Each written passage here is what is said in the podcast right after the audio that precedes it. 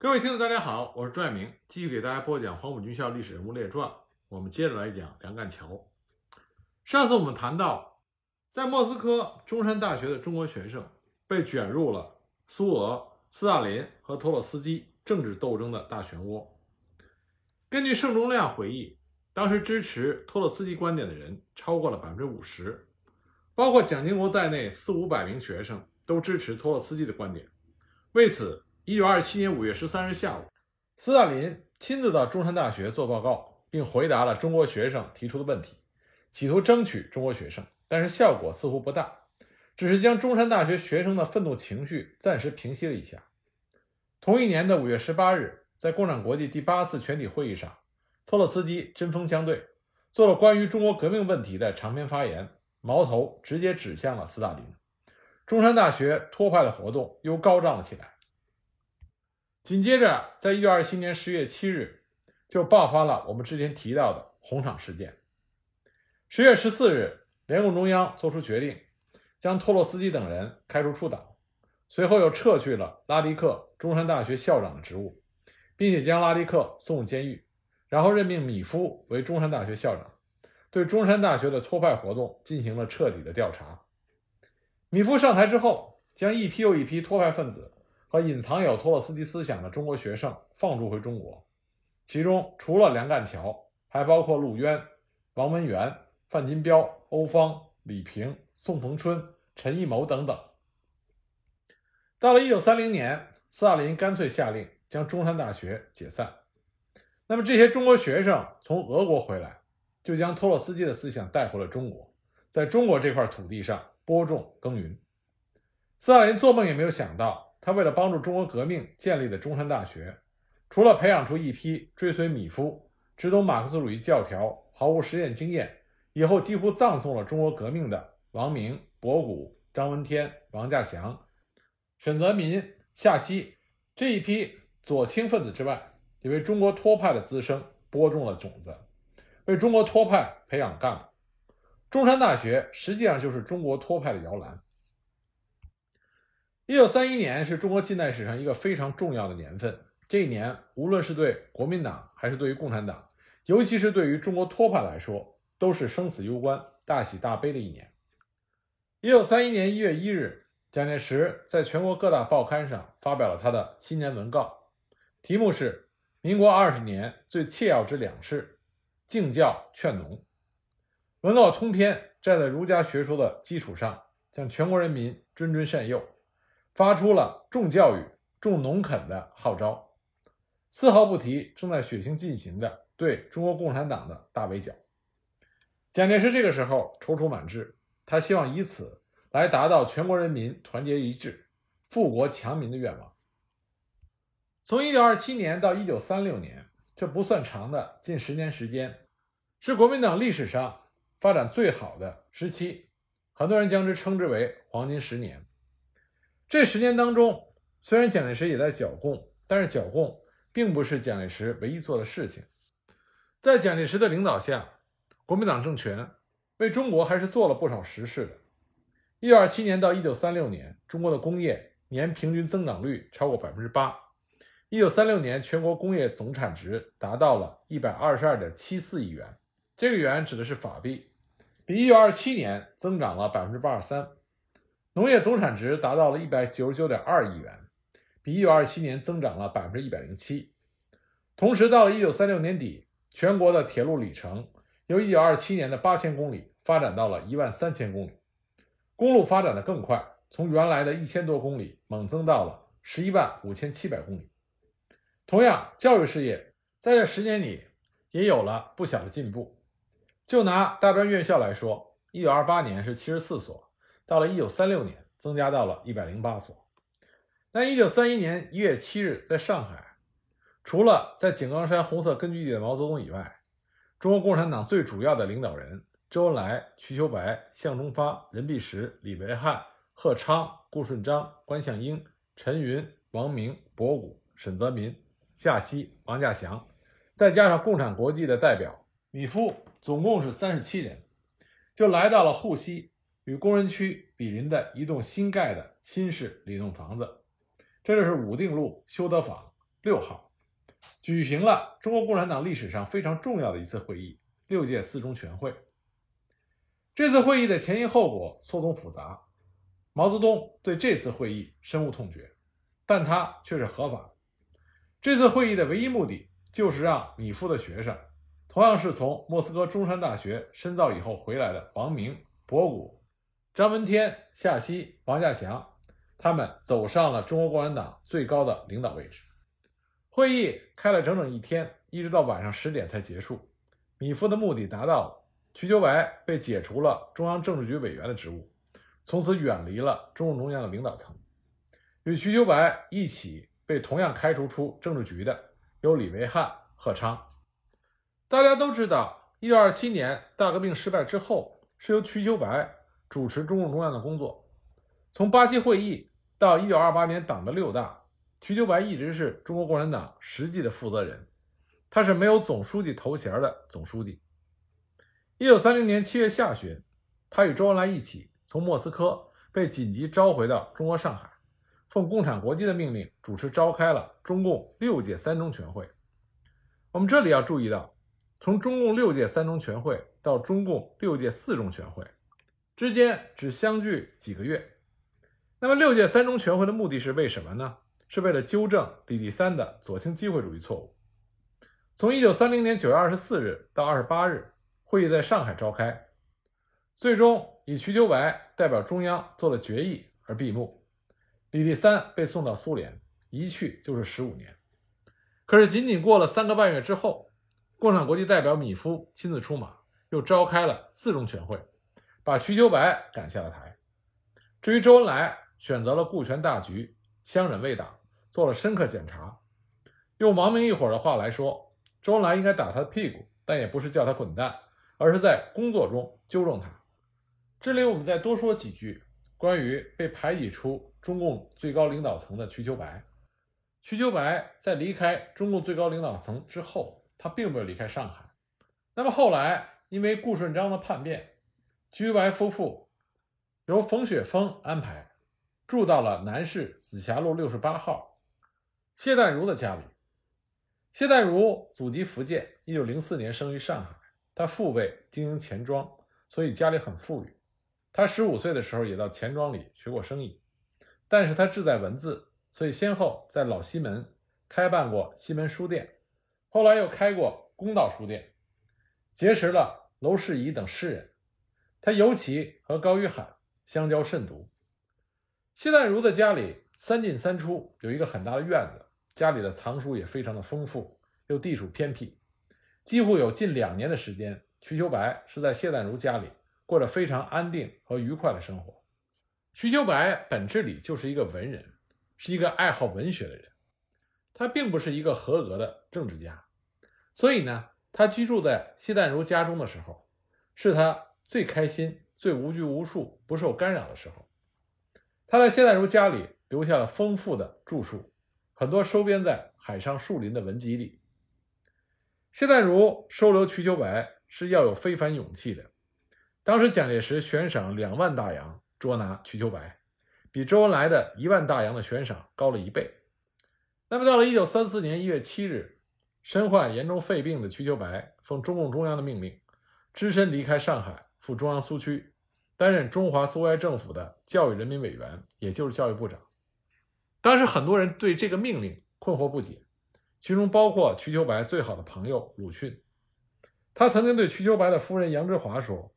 像秋白这样的身体去苏区是不适宜的，应该去苏联才对。”一月四日，当瞿秋白去与鲁迅告别的时候，鲁迅把自己睡的床让给了瞿秋白，而他自己和徐广平在地板上搭了个铺睡了一夜，表达了自己对好友瞿秋白深深的惜别之情。我们都知道瞿秋白。后来是因为长征的时候被留在了中央苏区，不幸被捕，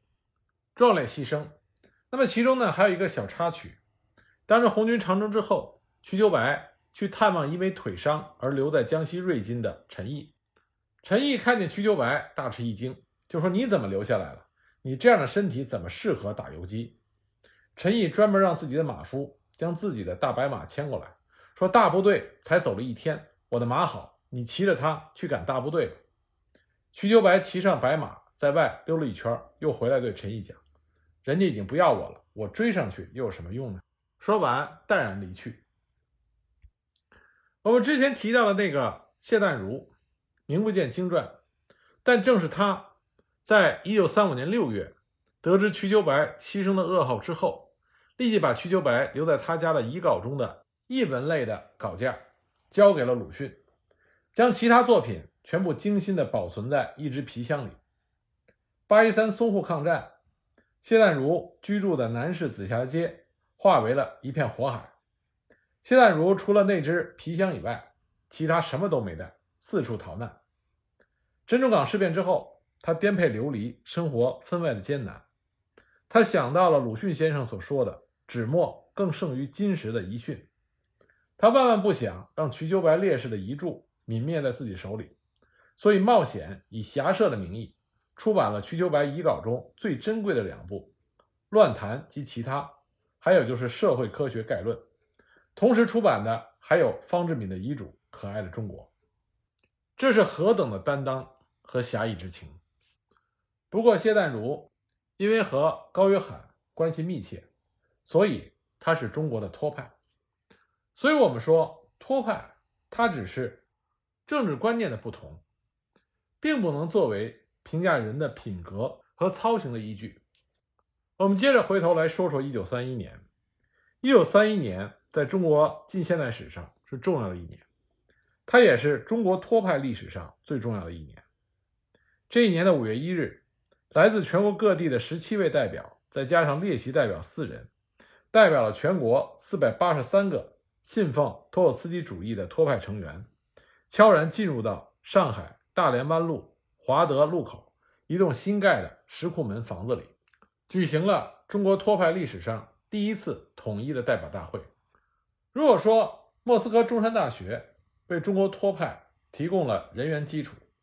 那么中国托派产生的最根本原因，还是在于在经历了大革命失败以后的中国共产党人，在寻求大革命失败的根本原因是什么。作为中国共产党的创始人，中共一大到五大的最高领导者，总书记陈独秀，他首当其冲。据他的秘书黄介然回忆。大约在一九二七年七月九日或者十日的晚上，他随陈独秀到了一家餐馆的阁楼上躲藏起来。第二天，他们又转移到前花楼亚东书局的纸庄，直到离开武汉。在隐居的这段日子里，陈独秀终日沉默寡言，苦思冥想。黄建然在楼下经常听到陈独秀在楼上来回徘徊的脚步声。他们在这里最苦恼的是与世隔绝。外面的情况、时局的变化一点都不清楚。像南昌起义这样重大的事件，他们也是在八七会议之后才知道的。黄建仁当时心里很苦闷，有很多解答不了的问题，所以很想和陈独秀谈一谈。有一天，他趁着保姆不在，就上楼去向陈独秀请教了三个问题：一、为什么轰轰烈烈的大革命会落到这样的结局？二、应该吸取哪些经验教训？三、今后应该如何去做？陈独秀当时听完黄建仁的话，沉默良久，露出一丝苦笑，没能给出任何答案。一九二七年九月，陈独秀从武汉秘密转移到上海，在江西北路住在一栋三层楼的房子里。陈独秀就像一头愤怒的狮子，被关进了笼子里，每日在斗室里徘徊不定，苦苦地思索着。陈独秀是不服气的，为什么呢？因为在一九二二年七月召开的中共第二次全国代表大会上，全会通过了中共加入第三国际的决议，承认中国共产党为国际共产党之中国支部。根据第三国际一九二零年七月制定的第二十一条规定，各国党制定党章必须由国际批准，国际的一切决议，各国党必须执行。党员如果否认国际所提出的义务和提纲，应该开除出党。这就意味着，各国党的基本权利都集中到第三国际即共产国际的手中，也为苏俄共产党和斯大林粗暴地干涉各国党的事务提供了法理依据，大开了方便之门。而正是根据共产国际的指示，中共中央政治局在汉口召开了八七会议，批判了陈独秀，同时解除了他总书记的职务。陈独秀本人虽然在武汉，但是没有人通知他出席，职务被解散了，也没有人告诉他是什么原因。以陈独秀的性格，他困惑不解，烦闷不满，再加上武汉火炉般炎热的天气，他大病了一场。这之后，根据共产国际的指示，党中央曾经几次要求陈独秀到苏联去学习，都被他拒绝了。他对他的秘书黄建然说：“莫斯科让我去学习什么呀？学中国革命问题？中国历史是中国人懂还是外国人懂？你以为中国问题还要请教外国人？难道外国问题也要请教中国人？中国人能懂吗？”一九二八年六月，中国共产党在莫斯科召开了第六次全国代表大会。根据共产国际的指示，指定要陈独秀出席，但陈独秀依然拒绝去莫斯科。当时中共中央的领导人瞿秋白、周恩来都来动员他去，他不为所动。瞿秋白让陈独秀的好友王若飞动员他去，他依然不去。据曾经参加过巴西会议、毕生都以陈独秀信徒为荣的郑超林回忆，陈独秀认为，由于中国大革命的失败，共产国际为了挽救自己的威信。牺牲了陈独秀与谭平山，这个判断是有一定道理的。根据最近才刚刚解密的材料，从1923年到1927年，联共中央政治局为了讨论中国革命问题，开了一百二十二次会议，做了七百三十八项决议，这还不包括共产国际执委会做出的决议和决定。大到中国共产党员以个人名义加入国民党，小到。中共党内什么时候向苏联派留学生，派多少人，甚至什么时候与蒋介石谈话，谁出面去谈，谈话中要注意些什么，事无巨细，一一都给了详尽的指示。你只要照着去办就可以了。这是为什么？在大革命失败的时候，有一些中共党员愤怒地指出，苏共就是老子党。由此可见一斑。那么，像陈独秀这样的大知识分子、大学问家，平时又以脾气火爆著称，但在共产国际，尤其是共产国际代表面前，也只能是照着办。那么现在大革命失败了，却首先将陈独秀抛了出来，当了替罪羊，这让他怎么能够服气？而关于中国大革命失败的原因，苏联党内也在激烈的争论中，争论的双方主要就在于斯大林和托洛斯基。两个人在之前都以中国革命为题发表过很多的著作和讲话。斯大林关于中国革命，就曾经以共产国际的名义发表过很多的指示。托洛斯基也做过多次的演讲，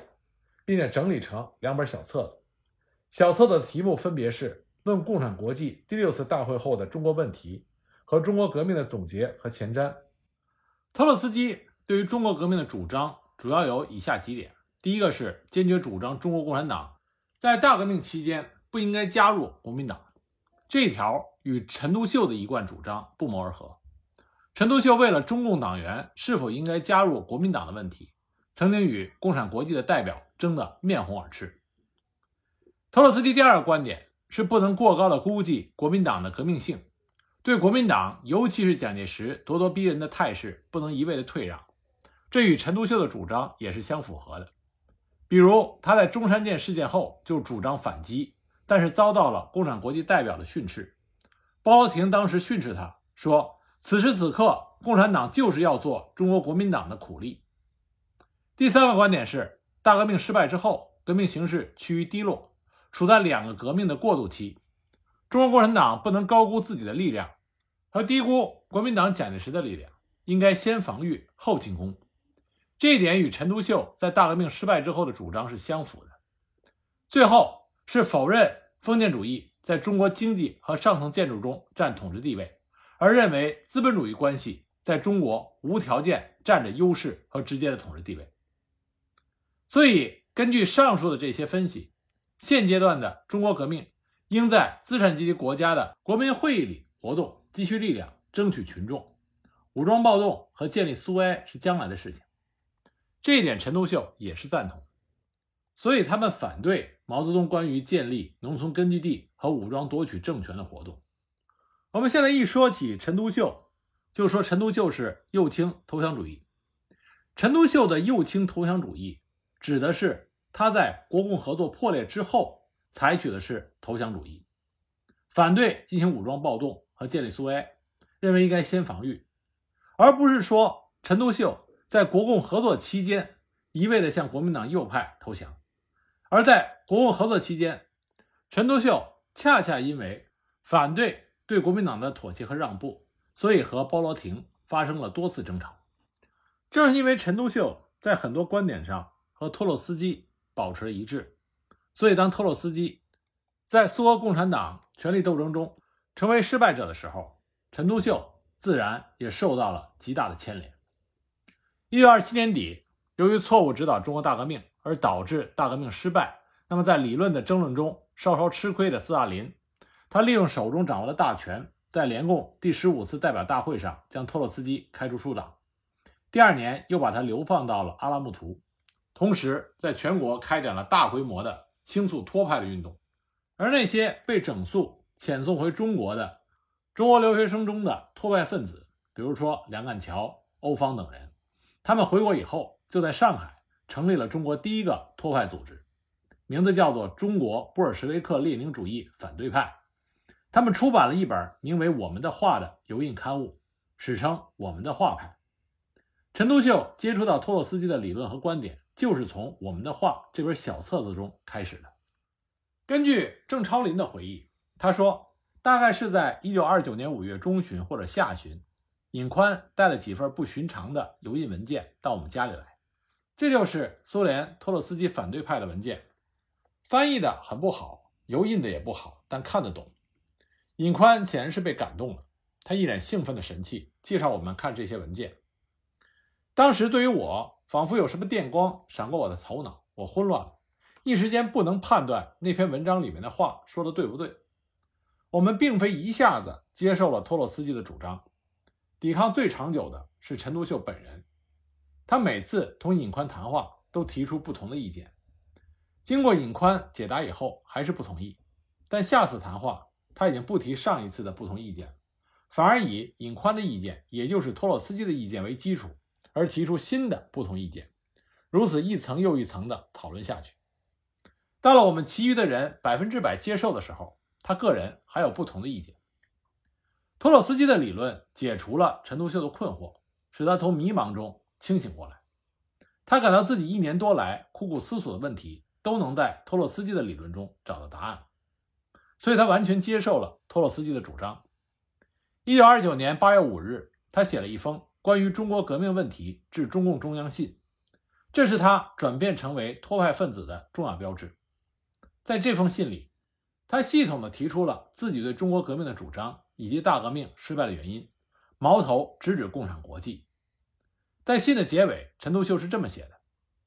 因为我不能眼见无数同志热血造就的党就这样长期的。”在不正确的路线之下破灭消沉下去，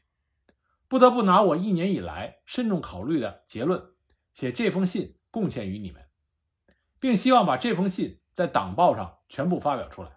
以便公诸全党讨论。不过这个时候，托洛斯基已经被苏联政府驱逐出境，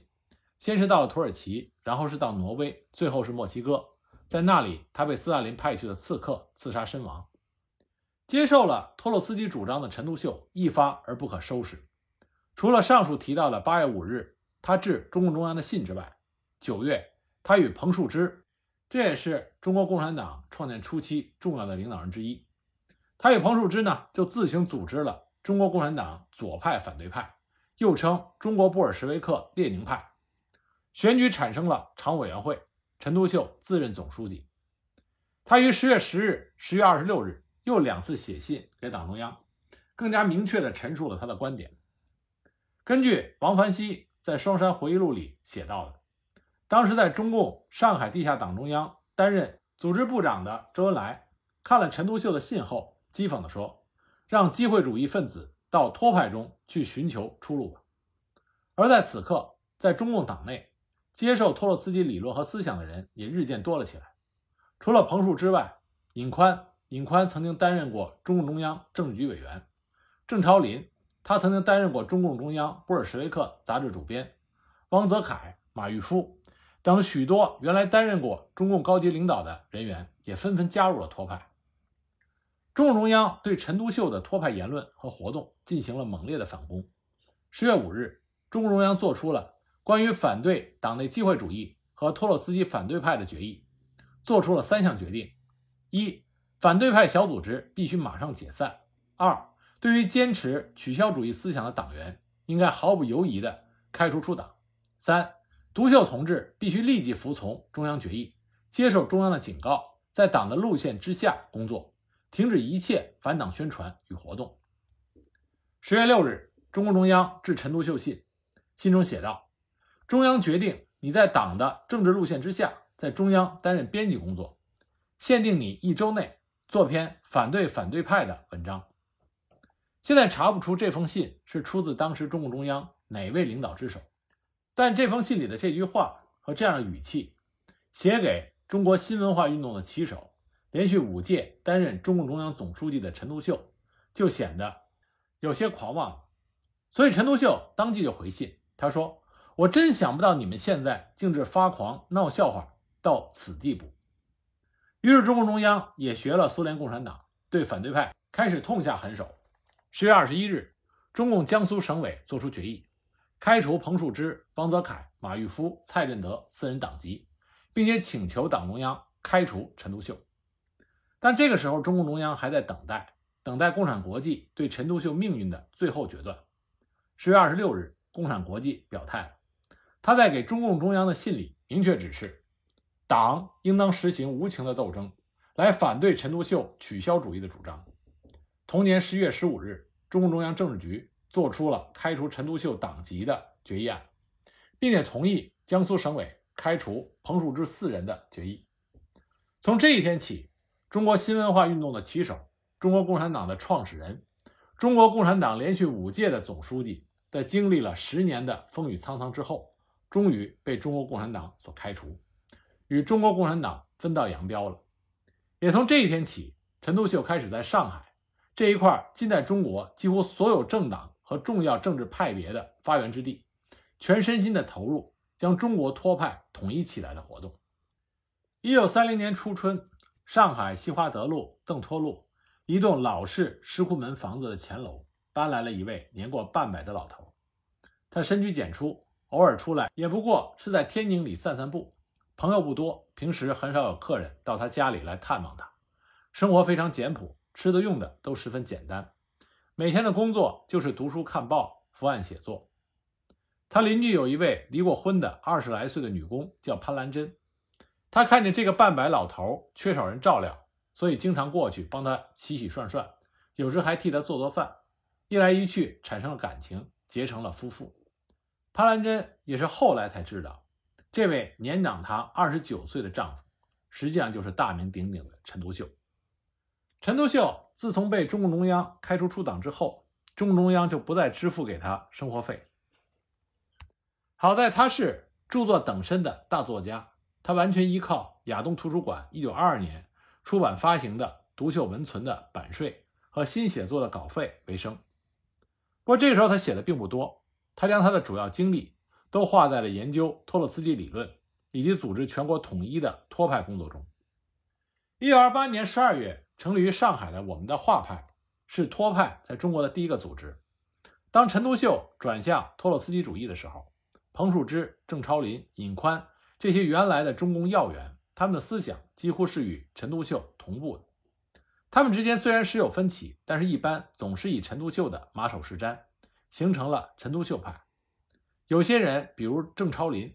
终生都是以陈独秀为老师。一九二九年八月，陈独秀派要求加入我们的画派，不料这些从苏联回来的留学生，对于陈独秀等趋向托派。不但不表示欢迎，而且相当的厌恶。据托派理论家王凡熙在《双山回忆录》里称，这些人认为这是没有出路的老机会主义者向我们托派投机了。彭树之知道之后勃然大怒。根据他的夫人陈碧兰在晚年所写的回忆录中称，这些年轻人自以为他们是天字第一号的托派，因为他们没有参加过1925年到1927年的革命运动，他们不负革命失败的责任，所以才配做托派。独秀和树枝主张与他们接触的时候进行谋取合作，但我们的画派却傲慢的自以为是正统的托派，不愿与任何人谈判什么合作。然而，以往脾气一向很大、极易怒的陈独秀对此却是无所谓的。他豁然大度，反而一次一次的与我们的画派的成员谈话，甚至同意检讨过去的错误，以个人的名义加入我们的画派。就在这个时候，又一个托派的重要人物来到上海，这就是刘仁静。他也是中国共产党医大的代表，参加医大时年仅十九岁，还是北京大学的一名学生。其实当时北京共产主义小组人才济济，说什么也不应该轮到刘仁静。根据刘仁静在解放以后的回忆，当时谁也不曾想过要出席这次会议会有这么大的重大意义。他记得选举的实际情况是：首先大家一致选张国焘当代表，在选第二个代表的时候，曾提出过邓中夏和罗章龙，然而他们十分谦让，以工作忙不能分身为辞谢，最后才确定刘仁静作为代表。就这么一来，刘仁静的名字永远的落在了中国共产党的历史上。一九二七年大革命失败之后，正在苏联列宁学院学习的刘仁静接受了托洛斯基的理论。一九二九年四月，他学习期满，在中共驻国际代表张国焘、王若飞等人的暗中支持和默许下，绕到欧洲，专程到土耳其的普林西波岛拜访了隐居在那里的托洛斯基。为此，张国焘、王若飞。还受到过共产国际的批评和处分。刘仁静精通英文、俄文，托洛斯基对这位从未见过面的中国同志一见倾心，两个人促膝长谈，越谈越投机。经过将近一个月的快速培训，刘仁静成了托洛斯基的忠实信徒。同时，由于他是中国托派中唯一一个见过托洛斯基，并且亲耳听过托洛斯基教诲的人，自然而然就成为托洛斯基在中国的联络员和代言人。一九二九年八月，刘仁静回到上海。不久，他在郑超林的家里见到了陈独秀。如果说之前陈独秀等人从我们的画派中见到托洛斯基的理论，还是经过二传手的翻译过来的话，那么这一次，刘仁静带回来的却是印刷精良的托洛斯基原版著作，而且还有不少托洛斯基亲自的最新指示。这一来，就让中国托派大开眼界。不要小看了刘仁静。中国的反对派们真正认识和信奉托洛斯基主义，实际上还是从刘仁静回国以后才开始的。陈独秀决心用真正的托洛斯基理论武装自己的追随者。他一方面让刘仁静重新翻译了托洛斯基的《中国革命的总结》和前瞻，郑超林重新翻译了托洛斯基的《共产国际第六次大会后的中国问题》这两篇长文，并且自己掏腰包将这两篇长文。以中国革命问题为题，集书出版，同时决定出版一份自己的刊物，取名叫《无产者》。这本刊物的出版掏的也是陈独秀自己的钱。一九二九年十二月十五日，陈独秀修改定稿，并由他领署签名。我们的政治意见书，又称之为八十七人签名书。最初这也是由刘仁静草拟的。这八十七人中，真名实姓的五十多人，除了陈独秀外。还包括曾在中共中央机关工作过的彭树之与他的夫人陈碧兰，郑超林与他的夫人刘敬珍，尹宽、李济、何资深、高于海、王独清、陈清晨、马玉峰等，联合署名为中国共产党左派反对派。由于他们出版的刊物叫做《无产者》，于是又称之为无产者派。据郑超林1988年9月份在上海的一次回忆中，他就讲到。八十一个人的名单是我同老先生啊，老先生是他对陈独秀的敬称，是我同老先生两个人在老先生家里拟的。事实上，签名的人只有三分之二是真的人，其他三分之一的人是假造的，为了表示我们的人多。但非常奇怪的是，刘仁静并没有在他亲自草拟的这个文稿上签字，他以托洛茨基的钦差大臣自居，企图将我们的画派和无产者派联合起来。结果两面都不讨好，所以他一怒之下拉了几个年轻的托派，组建了一个新的组织。由于他们出版的刊物叫做《十月》，因此也叫做十月派。从三个派中又有几个游离分子出来办了本刊物，叫做《战斗》。那么这就是中国托派中的第四派——战斗派。刚刚建立的中国托派就已经出现了四个派别。那么之后他们的发展状况又是如何呢？我们下一集再给大家继续讲。